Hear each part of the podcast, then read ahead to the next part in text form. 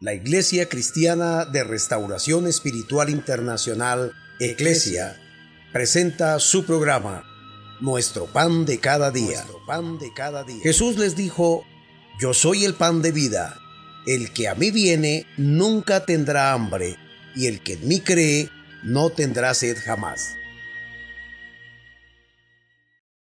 Dios los bendiga, su pastor y amigo Oscar Orjuela Gómez. Estamos muy felices de poder llegar a esta parte de la culminación de los paréntesis. Este es el último paréntesis que aparece en el libro de Apocalipsis. Es decir, que Juan está deteniendo el relato para referirse a algo que está sucediendo precisamente allá en el cielo. Y este noveno paréntesis consta de tres secciones, de tres partes importantes que están sucediendo en el cielo. El primero sucede justo en la mitad de la gran tribulación, es decir, cuando se está pasando aquí, en la mitad de la gran tribulación y la finalización de la gran tribulación, arriba está sucediendo algo importante y muy especial. Todo este capítulo 19 habla precisamente de ese noveno paréntesis y nos sentimos gozosos de poder llegar nuevamente hasta ustedes. En esta secuencia estamos viviendo el Apocalipsis Dice la palabra de Dios capítulo 19 versículo 1. Alabanzas en el cielo, dice allí la escritura. Después de esto miré y oí una gran voz de una gran multitud en el cielo que decía, Aleluya, salvación y honra y gloria y poder son del Señor Dios nuestro. ¿Después de qué? Bueno, después de lo que ha acontecido aquí, porque en el relato pasado lo que estuvimos observando acerca de la caída de Babilonia y también del juicio a la gran ramera, uno de los eventos, cuando se hace el juicio a la gran ramera, se hace en la mitad de la gran tribulación, que es cuando el anticristo destruye a Roma. Y la segunda parte, que es precisamente la caída de Babilonia, lo que comprendió todo el capítulo 18, entonces cuando Dios deshace también el imperio babilónico pagano que desde Nimrod estaba tejiéndose dentro o durante toda la historia de la raza humana. Es decir, después de que se le muestra a Juan lo que acontece aquí, en la mitad de la gran tribulación y finalizando la gran tribulación, que es precisamente la caída del imperio eh, babilónico, oí una gran voz de una gran multitud en el cielo. Y hay una expresión allí que es una palabra universal, aleluya. Aleluya significa alabado sea Dios, es decir, es una suma exaltación por lo bueno que es Dios, por lo grande, por lo maravilloso, por lo misericordioso, por lo justo y bueno que es nuestro Dios. Esta multitud que está en el cielo decía, aleluya, salvación, honra, gloria y poder, y note que toda la adoración se la lleva a Dios.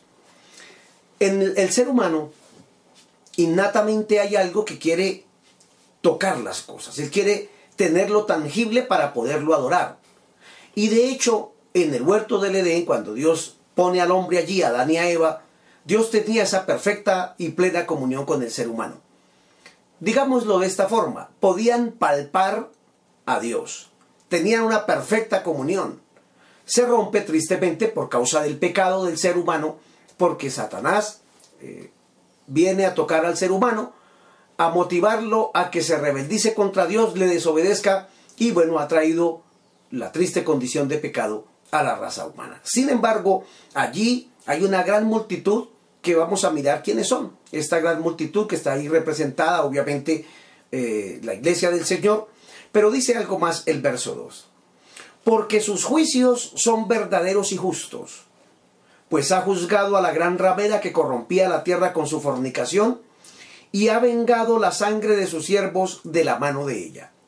Es decir, que la alabanza que se produce en el cielo, esta, esta gran alabanza allí de adoración, de darle la gloria a Él, de bendecir el nombre del Señor, de gritar fuertemente ese aleluya, alabado sea Dios, es porque los juicios de Dios son verdaderos. Son verdaderos porque Dios digámoslo de esta forma, Dios no recibe el chisme de alguien para ejecutar a alguien. No, Dios conoce y sabe perfectamente las acciones, los pensamientos, la intención del corazón de todos los seres humanos. Por ello, sus juicios son verdaderos. Esto que acaba de pasar con Babilonia, con la gran ramera, con el imperio pagano, lo ha juzgado Dios. Y lo ha juzgado precisamente porque los hombres, por sus hechos, se lo merecieron. De hecho, cuando Jesús está muriendo en la cruz, dice la escritura que murió y fue crucificado en medio de dos ladrones, de dos malhechores.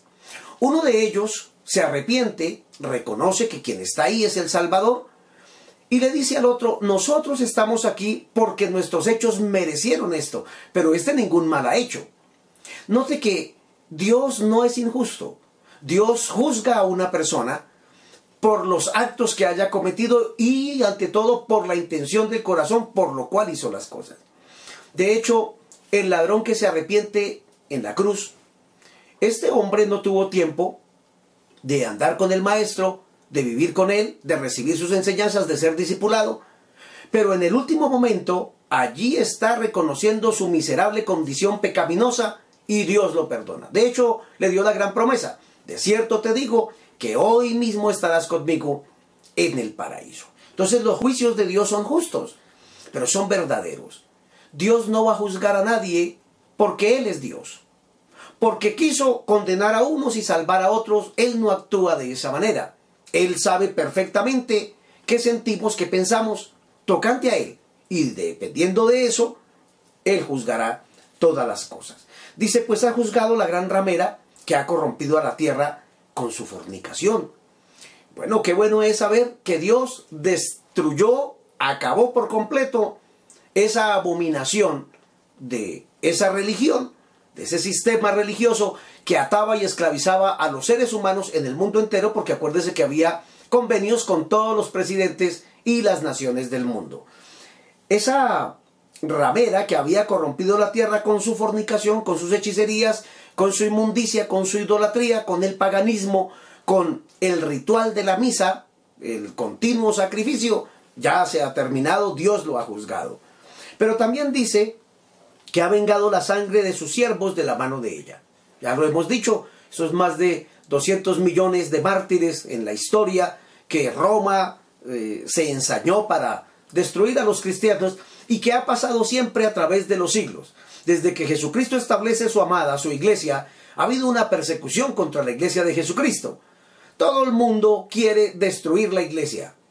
No quiere ser cristiano dicen creer en Dios. El religioso profesa y cada ratico hace muchas cosas y, e invoca entre comillas a Dios, que no sabe qué es lo que está haciendo. Pero la pregunta es, si realmente invocar a Dios, ¿por qué no vive el Evangelio? ¿Qué fue lo que Jesús estableció? ¿Qué fue lo que Jesús vino a enseñar? Ahora en el cielo hay una multitud grandísima que está dándole la gloria a Dios, porque sus juicios son verdaderos y porque ha vengado Dios la sangre de todos los mártires, precisamente en esta gran ramera, en este imperio corrupto, idolátrico, falso, apóstata, mundano, endemoniado, como le quiera usted llamar. Y ahora pasa a decirnos algo especial e importante. Versículo 3. Otra vez dijeron, aleluya, y el humo de ella sube por los siglos de los siglos. Acuérdese que Nimrod quiso establecer su torre para que llegara al cielo. Pero no le alcanzó al sistema babilónico mundano, apóstata, sino su maldad. Su maldad fue la que subió al cielo, para que Dios se acordara y la ejecutara y la desapareciera para siempre, gracias a Dios, de la faz de la tierra.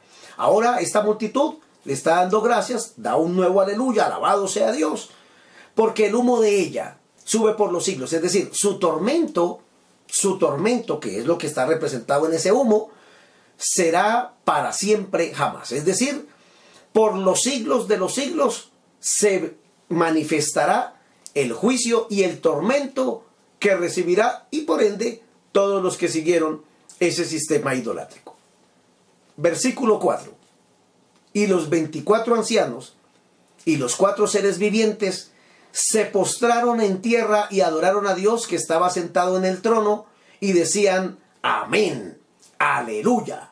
Y se ratifica aquí precisamente la iglesia de Jesucristo, representada allí en los 24 ancianos, Los cuatro seres vivientes, ya hemos dicho durante todo el estudio, que los cuatro seres vivientes representan la tierra, la cual también será redimida y que ya le llega su momento. Ya le falta realmente muy poco para que pueda ser redimida la tierra en su plenitud y tenga de alguna forma también un descanso, porque la tierra ha tenido que recibir y beber obligatoriamente la sangre de los mártires del Señor, los que han muerto por causa de Dios, de Jesús en este caso también, y todas las persecuciones y todos los homicidios que se cometen, la tierra ha tenido que beber esa sangre y de dejar que la pisoteen gente corrupta que no tiene temor de Dios.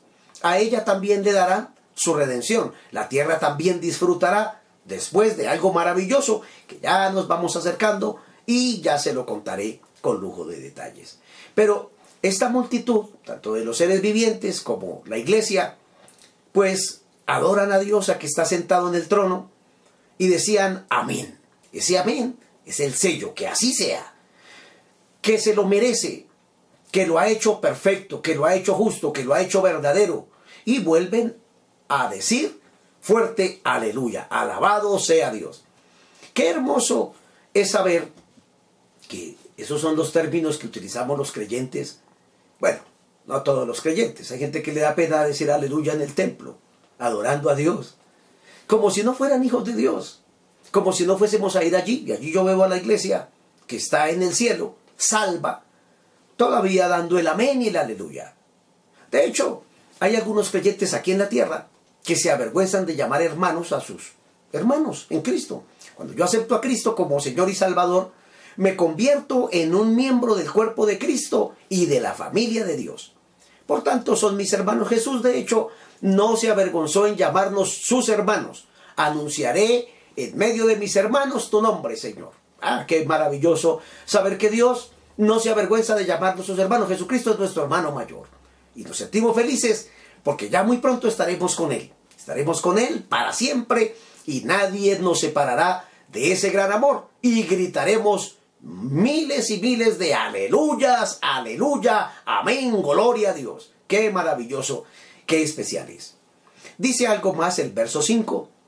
Y salió del trono una voz que decía, Alabad a nuestro Dios todos sus siervos y los que le teméis, así pequeños como grandes. Hay personas o hay creyentes que todavía luchan, digámoslo así, para poder aceptar, asimilar que Dios a cada uno de nosotros nos dio un talento. A uno le dio un talento, hay una parábola muy linda que habla precisamente de eso, la parábola de los talentos. A uno le dio dos, a otro le dio cinco. Digamos que a cada uno Dios nos dio dones naturales, dones espirituales y una manifestación para servir a Dios. No hay por qué estar preocupándose en la tierra si yo compito con el otro y soy mejor pastor que el otro y soy mejor ministro que el otro y algunos hasta eh, en ese ufanarse de tener un poder o qué sé yo, que no debiera ser. Porque el que conoce a Dios, pues cada día debe parecerse más a Él, ser más sencillo, humilde, sincero. Jesús lo enseñó de esta manera, aprended de mí que soy manso y humilde de corazón. Ah, ¿cuánto nos hace falta a los cristianos aprender a ser sencillos y humildes de corazón? Como nuestro amado Señor, Maestro, Salvador, hermano mayor, Dios, todo. Él lo es todo, nuestro modelo de vida, Él es nuestro gran ejemplo. Sin embargo, aquí dice grandes como pequeños. Bueno, no, no nos entristezcamos porque lo que Dios nos ha concedido a algunos, pues a la vista de otros quizá no sea tan grande. Pero a mí me parece que todo es grande desde que sea el servicio de Dios. Es maravilloso. Algunos los usa Dios de una forma. No tiene por qué aquel ministro que no hace tantos prodigios y milagros sentirse agobiado, triste, porque hay otro ministerio que abunda mucho más en eso. Bueno, gloria a Dios por esos ministerios. Precisamente por eso hay cinco ministerios. Hay apóstoles, hay profetas, evangelistas, pastores, maestros, para que todos nos complementemos, para que el uno necesite del servicio de otro y así tengamos una unidad del cuerpo de Cristo. Por eso dice, así grandes como pequeños, porque Dios también al que más le da, pues lógicamente más le va a demandar. De hecho, había, y déjeme contar en un sencillo paréntesis, la anécdota de un siervo. pastor que estaba preocupado porque él llevaba tantos años y su congregación no crecía demasiado. Crecía momentáneamente, luego se desocupaba nuevamente la congregación y de esa manera frecuentemente él decía, pero yo no crezco. Cerca de él había otro ministerio donde esa congregación crecía maravillosamente. Milagros, sanidades, muchas cosas lindas pasaban allí. Y aquel pastor entristecido le decía a Dios que por qué el otro pastor tenía muchos más beneficios si él también vivía para Dios, él buscaba de Dios, oraba, ayudaba, hacía el oficio de un ministro de Dios sincero. Y Dios le habló, Dios le reveló a este pastor algo maravilloso que vale la pena traerlo aquí a colación, precisamente porque el pasaje dice que lo alabemos, los que amamos y servimos a Dios, seamos pequeños o aquellos que son grandes, los grandes hombres de Dios. Y el Señor le dijo, yo no estoy tan interesado en recompensar a mis siervos por la multitud que tengan o por los pocos que tengan. Yo lo que honro y premio en mis siervos es su fidelidad. Aprende a ser fiel con esos que te he entregado. Si tú me eres fiel con ese remanente pequeño que te he entregado, eso es lo que a mí realmente me importa, le dijo Dios. Y aquel hombre pudo entenderlo gracias a Dios y ahora oraba por el otro pastor. Señor, qué ministerio más hermoso, bendícelo, ayúdalo, respáldalo y a mí también, Señor, bendíceme en lo que me has puesto a hacer. Qué maravilloso es saber que alrededor nuestro se están levantando ministerios preciosos, llenos de unción, de poder, de revelaciones, de autoridad, de prodigios, de tantas maravillas preciosas, siempre y cuando sean de Dios. Ahí los estaremos apoyando, orando por ellos, Señor, respáldalos, bendícelos, y no tenemos por qué tener ningún temor de que estos ministerios crezcan mucho más que el de nosotros. Lo importante es uno tener claro y seguro a qué me llamó Dios y responderle a Dios por eso que nos haya llamado a ejercer dentro de su cuerpo que es la iglesia y qué maravilloso es saber que allí un día nos vamos a presentar delante de ese Dios. Versículo 6 dice, y oí la voz de una gran multitud como el estruendo de muchas aguas y como la voz de grandes truenos que decía, aleluya, porque el Señor nuestro Dios Todopoderoso reina. Bueno, está la iglesia, está la creación y ahí se suma también la gran multitud, sin lugar a dudas, ¿de quiénes? De los ángeles también que adoran al Señor, que exaltan a Dios, es decir, el estruendo de las muchas aguas. ¡Bah! ¡Qué precioso eso! Y todos adorando y glorificando el maravilloso nombre de ese Dios grande, porque nuestro Dios todopoderoso reina. Mm, ¡Qué precioso! Es decir, Él se ha deshecho de sus enemigos. Bueno, le quedan unos poquitos enemigos. Pero en el siguiente evento vamos a mirar cómo los va a culminar. Porque Dios no deja las cosas a medias. Me encanta que los procesos de Dios se cumplen en su perfección. Dios no deja medias nada. Dios no es de los que inicia un trabajo y lo deja y después empieza otro. Dios lo que empieza, lo termina perfecto. Porque esa es una cualidad característica de ese gran Dios todopoderoso, quien reina, en este caso en nuestros corazones, en la iglesia, en la nueva creación, en los ángeles y en todos aquellos que quieran voluntariamente servirle, vivir para Él, adorarle y glorificarle. Aquí termina ese, ese, dije que este pasaje está dividido en tres partes que conforman el noveno paréntesis y último. Y ahora viene dos partes más. La segunda está en el verso 7. Dice la escritura, gocémonos y alegrémonos y démosle gloria porque han llegado las bodas del Cordero y su esposa se ha preparado. ¡Ah! ¡Qué maravilloso! Que es, mire, yo me emociono, me pongo muy feliz y quisiera que ojalá fuera ya. Bueno, alguno dirá, no sea egoísta, pastor, termínenos de dar el estudio del Apocalipsis. Eh, sí, está bien, yo también me emociono, es hermoso estudiar la escatología, pero es mucho mejor estar con Cristo. Es mucho mejor ya estar allá, obviamente. Si en este momento fuéramos arrebatados, pues muchísima gente estaría más en riesgo de perder la salvación de su alma. Porque acuérdese que las oportunidades que hay en la gran tribulación no son comparables a esta gracia que hoy, gracias al Señor, podemos disfrutar libremente. En medio de todo esto que acontece, tenemos calma, tenemos paz, tenemos confianza en Dios, porque Él es bueno. Pero entonces, ahora nos está mostrando eh, Juan, en este paréntesis, un relato de algo que está pasando allá arriba.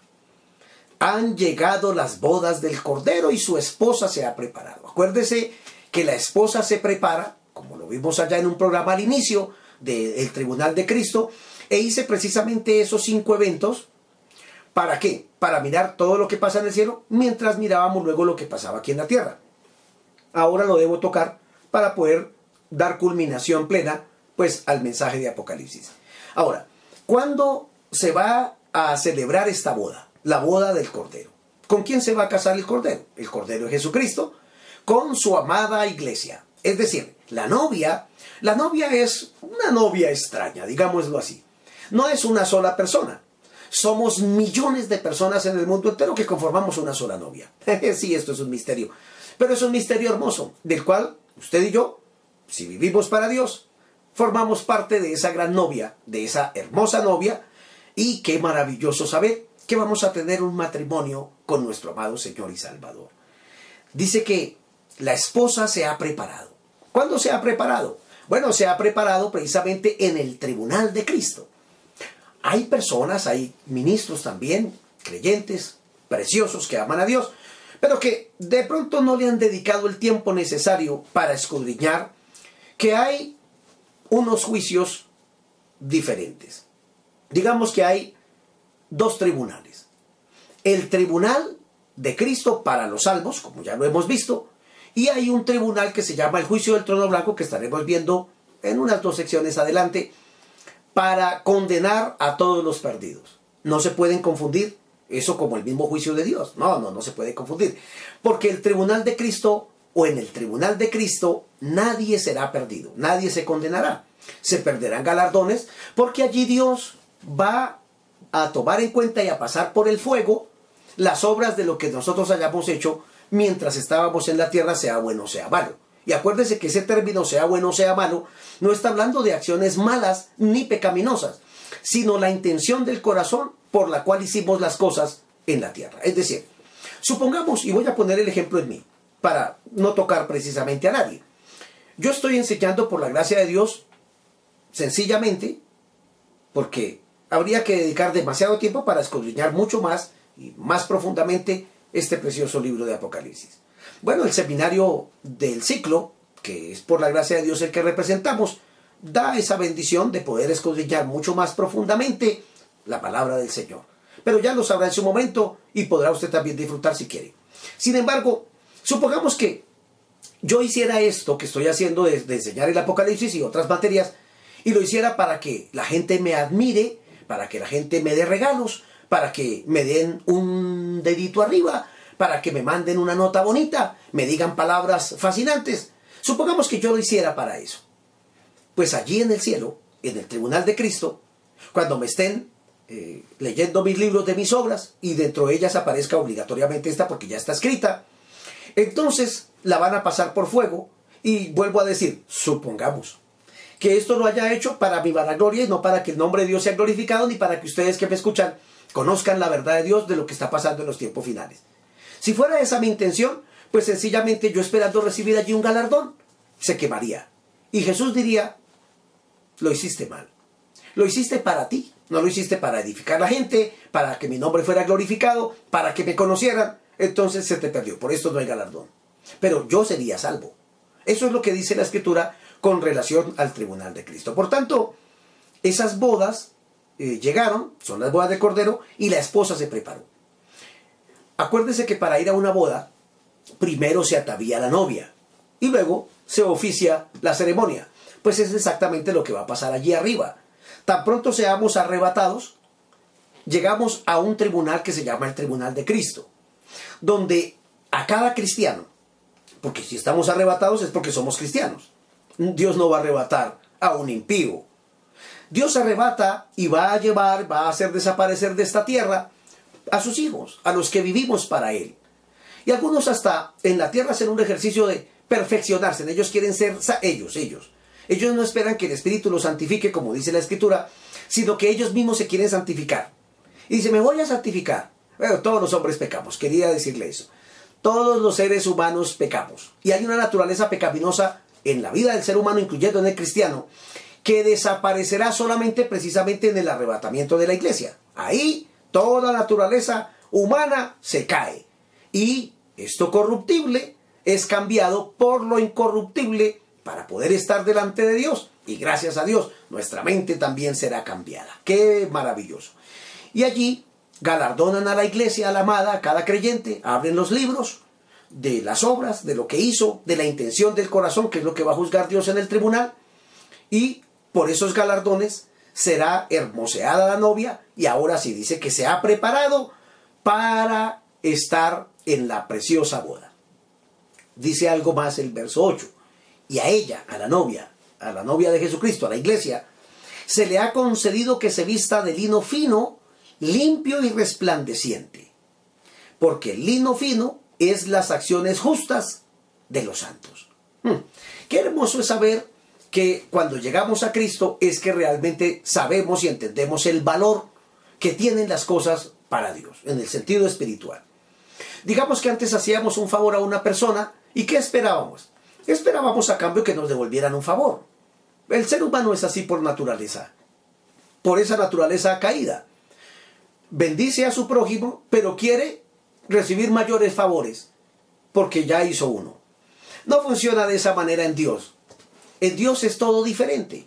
Cuando llegamos a Cristo ahora servimos a la raza humana, servimos a nuestro prójimo, no esperando que nos devuelvan el favor, sino que Dios sea glorificado, digámoslo de esta sencilla manera que es comprensible hasta para un niño.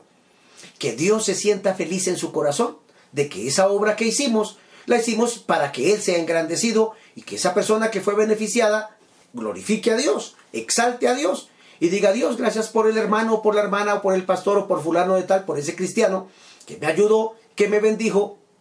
Y ahí encontramos entonces la bendición hermosa de esas bodas del Cordero. Vamos a estar allí felices en un matrimonio hermoso, especial, con nuestro amado Señor y Salvador.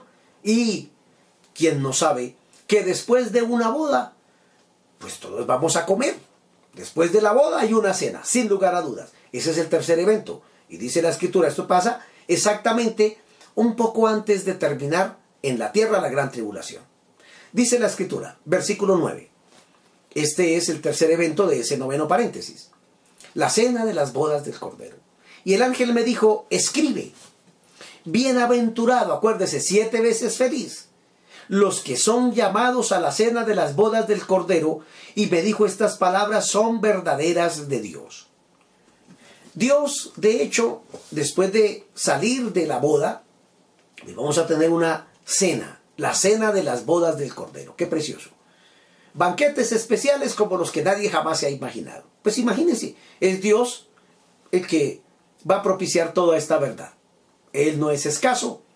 Él tiene todo preparado, ordenado meticulosamente. Es un Dios de orden. Pues imagínense, hizo este universo tan hermoso y tan especial que funciona perfectamente. Obviamente para el deleite nuestro, tristemente el ser humano es el que daña todo. Daña los ecosistemas, daña la flora y la fauna, daña lo que Dios creó para que lo disfrutásemos. Sin embargo, pues allí hay una fiesta y dice que son bienaventurados, siete veces felices los que son llamados, los que son invitados a esa boda. Y mucha gente dice, claro, eh, la principal invitada es la esposa. Ah, ¿Cuándo ha visto usted que uno, cuando se fue a casar, invitó a la esposa o la novia con la que se iba a casar? Pues ella no está invitada, ella es el eje, es lo más importante. Entonces ella no es invitada, se invitan a otras personas. Imagínese esto. Yo me casé con mi esposa y me dicen, ¿a quién invitamos? Y yo digo, la única tarjeta que voy a hacer es para mi esposa. Pues se supone que ella es mi esposa y con ella me voy a casar. No tengo que invitarla. Somos nosotros los anfitriones. Es decir, Jesucristo y nosotros su iglesia, su amada, pues somos los anfitriones.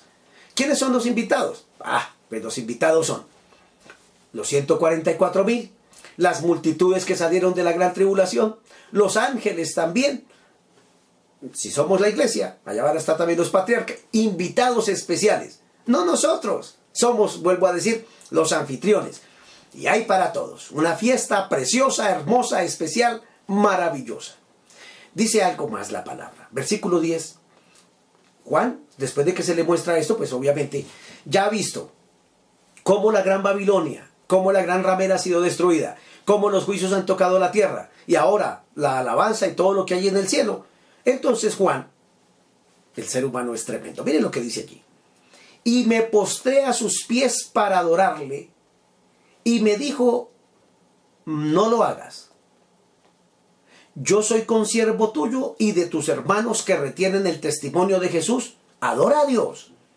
Porque el testimonio de Jesús es el espíritu de la profecía. El ser humano por naturaleza quiere postrarse viendo un ángel.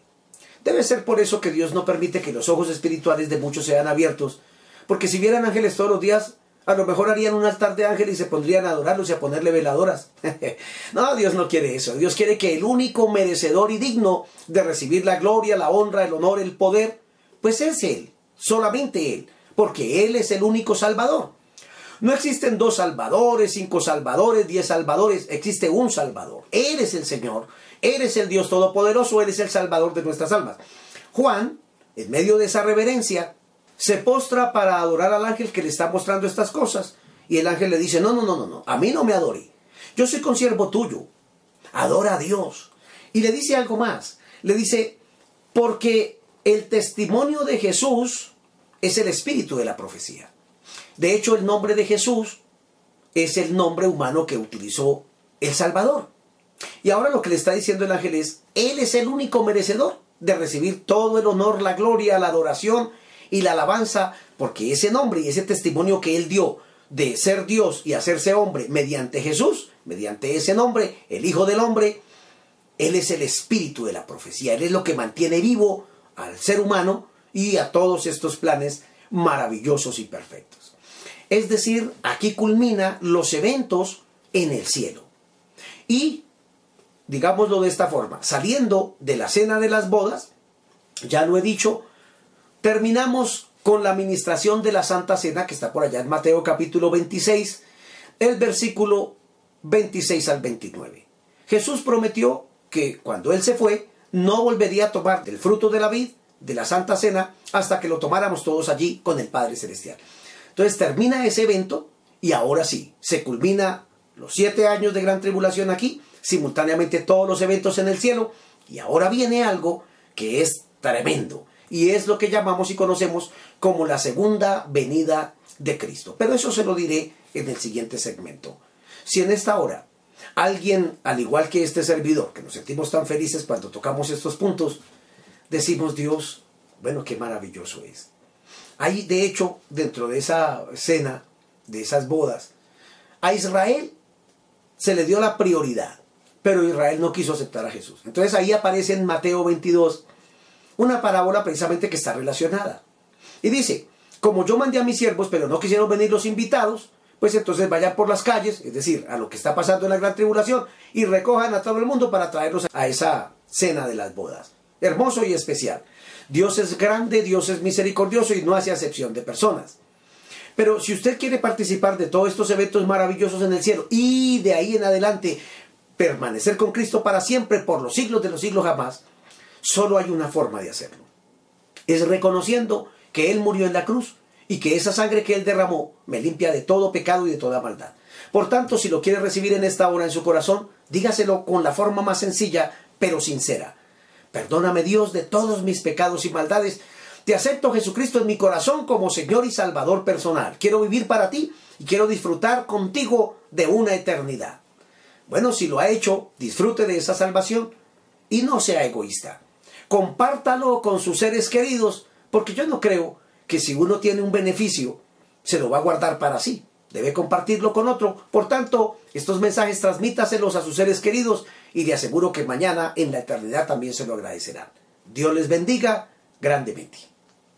Nuestro pan de cada día. pan de cada día. Jesús les dijo, yo soy el pan de vida. El que a mí viene nunca tendrá hambre, y el que en mí cree no tendrá sed jamás.